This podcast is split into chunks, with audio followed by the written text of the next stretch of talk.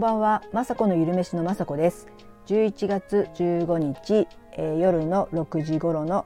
収録となってます、えー、今日は火曜日なので、先ほど5時に、えー、YouTube をアップしました。えっ、と今日はですね、えー、デーツボールっていう、えー、スイーツを作りました。すいません。えっ、とデーツボールって言ってね、エナジーボールとも言うんですけど。えーと、火をね全く使わないですし切ったりなんか面倒くさいことが一切なくてデーツっていうあのドライフルーツがあるんですね。夏目ヤシとも言うんですけど、えーと、結構大きいねドライフルーツですごくね甘くてなんか干し柿とか黒糖みたいな味で、えーと、私それだけ、えー、でも大好きでよくおやつで食べるんですね。すごく甘くて甘いからね満足感がとってもあるんですね。でそれに、えー、デーツをねフードプロセッサーに入れてあとナッツをねお好みで入れてあと,、えーと、オートミールも入れてあとはそうだなココナッツ油とか、えーと、私はちょっと味噌を入れてあときな粉も入れました。そんな感じでまあ何でもいいんですけどとにかくデーツが甘いのでそのねっとり感も相まってすごくね団子状にしやすいんですね。で団子状に、えーと、しましたらそれを、えー、トッピング、えー、今回は抹茶とかあとココア味あとは私大好きな、えーと、ベジートといって、えーと、野菜と寒天でできたね、えーと、シート状のものがあるんでそれをね、えー、粉砕したオレンあの人参のベジートを使ったのでオレンジ色の,、えー、とこあのね細かくなったやつをトッピングにしてオレンジと、えー、抹茶の緑とココアのね3種類作った動画を YouTube で上げましたのでこれねほんとね知らなきゃ損ですよっていうぐらいあの、まあ、女性で、ま、あのダイエットしてる方もそうですし、えーと、入ってるねデーツがすごくね栄養価が高くて美容効果も高くてねすごくあのそう貧血予防になるんですね女性のね。あのね貧血になりがちですけどすごくねマグネシウムとか鉄分がすごく入ってるので本当ねあの普段から食べていただきたいドライフルーツなんですね。でそれがこうボール状になっているのですごくおやつとしてもねあの作っとけば、えー、持っていきやすいのでそれをパクパク食べていただけるとすごくねあとむくみが取れるとか美容効果もありますしあのストレス緩和とかなんかねいいことばっかり書いてあるんですよ。まあねたくさん食べちゃうとそれはちょっとカロリーオーバーになっちゃうかもしれないですけどでもあのねチョコレートとかケーキとか食べるとしたらもう全然あのこちらの方がカロリーも低いですしあのねダイエットとかしてる方であんまりね甘くなかったりするとねちょっとイライラしちゃったりするんですけどこれはね本当に甘くて、えー、美味しいのでダイエット中でも満足できるスイーツをね、えー、今日あげましたのでねこれねほんと簡単なんで作って食べてほしいですすごく元気になるエナジーボールとも言ってねほんと食べたら元気になりますし、えー、腹持ちがすごくいいのでね食物繊維もたっぷり入っててもうなんか一番いいスイーツかもしれない。えーと、もちろんねこれからケーキとかね美味しい季節になってしまいますけどケーキももちろん私も大好きなんですけど普段のねおやつはこういった、えー、デーツボールとかをね作っておくといいんじゃないかなと思ってお知らせしました。で今日はあとは YouTube の撮影も、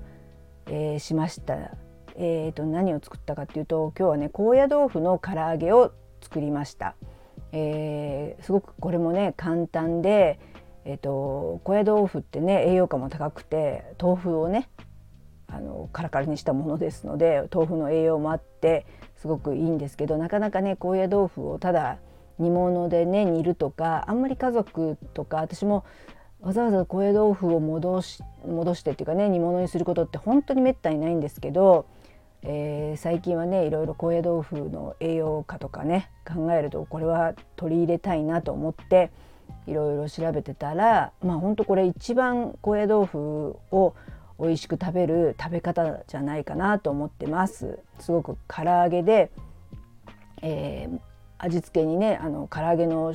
味付け醤油とか、えー、あとお酒みりん、えーと、すりおろしのにんにくとか、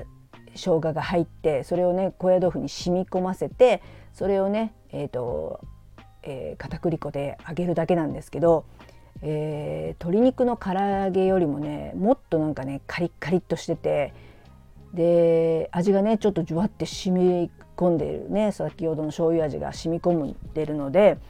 ほんとね唐揚げ食べてるみたいに美味しいんですよ。唐揚げよりもちろん軽いですけどなんかその噛み応えっていうかねそんなのがほんと唐揚げに似ててでこれ冷めてもねすごく美味しかったのでお弁当にもいいんじゃないかなと思ってこれもねうんまた2週間後ぐらいにね YouTube 上げれたらなと思ってます。そんな感じでそんな感じで本当ねあのー、健康レシピというかねいろいろ調べてるとあのー、まだまだいろんなね食材とかでアレンジメニューがあるんだなと思って、えー、これからねそうやって探したり、えーと、試しにね実験で家で食べるのがねすごく楽しみです。今日もねいろいろねあと昨日お友達からね食用菊をもらったんですけどそれもねちょっとね最初はあの匂いとかねまあ菊なんでねちょっとこれ食べるの大変かななんて思ったんですけどちょっと生はね、えー、ちょっとねあのほのかに苦みがあってこれを生でこんなたくさんは食べれないなとちょっと思っちゃったんですけど茹でたら全然普通に美味しくてあのおひたしとかにでも合いますしあのもう茹でてしまってね冷凍保存しとけばねちょっとした色合いとかにもね黄色な黄色い菊だったので色合いにもなりますしまたこれがすごく栄養価が高くて、えーと、なんか目にと目目の疲れにすごくいいみたいなのでなかなかね菊は売ってないかと思うんですけどもしねいただいたりとか見かけたらね菊もねとにかく色合いが可愛くなりますし栄養価がね高くていい食材だと思うので今日はねほんとね友達にも感謝しました。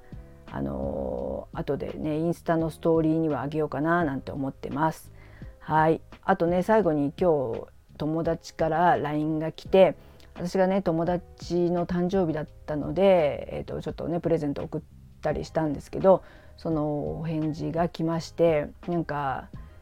えーと、ちょっとね遠く離れた友達ではあるんですけどあの私のね雅子のゆるめしの YouTube を見ていただいてるみたいでなんかいつも見てるからあのいつも会ってるみたいだよなんて言われました。本当ね私 YouTube ではちょっと最近はそうだね YouTube でも喋ってるしこういったラジオでも喋ってるので離れていても今はねこうやってあの私の声だけですけど聞ける聞ける聞けてなんかあの合ってるみたいで楽しいよみたいな LINE が来て笑っちゃいましたけどとっても嬉しい報告でした。はいそんな感じでえー、皆さんもね今日一日お疲れ様でした。はいではね最後まで聞いていただきありがとうございました。雅子のゆるめしの雅子でした。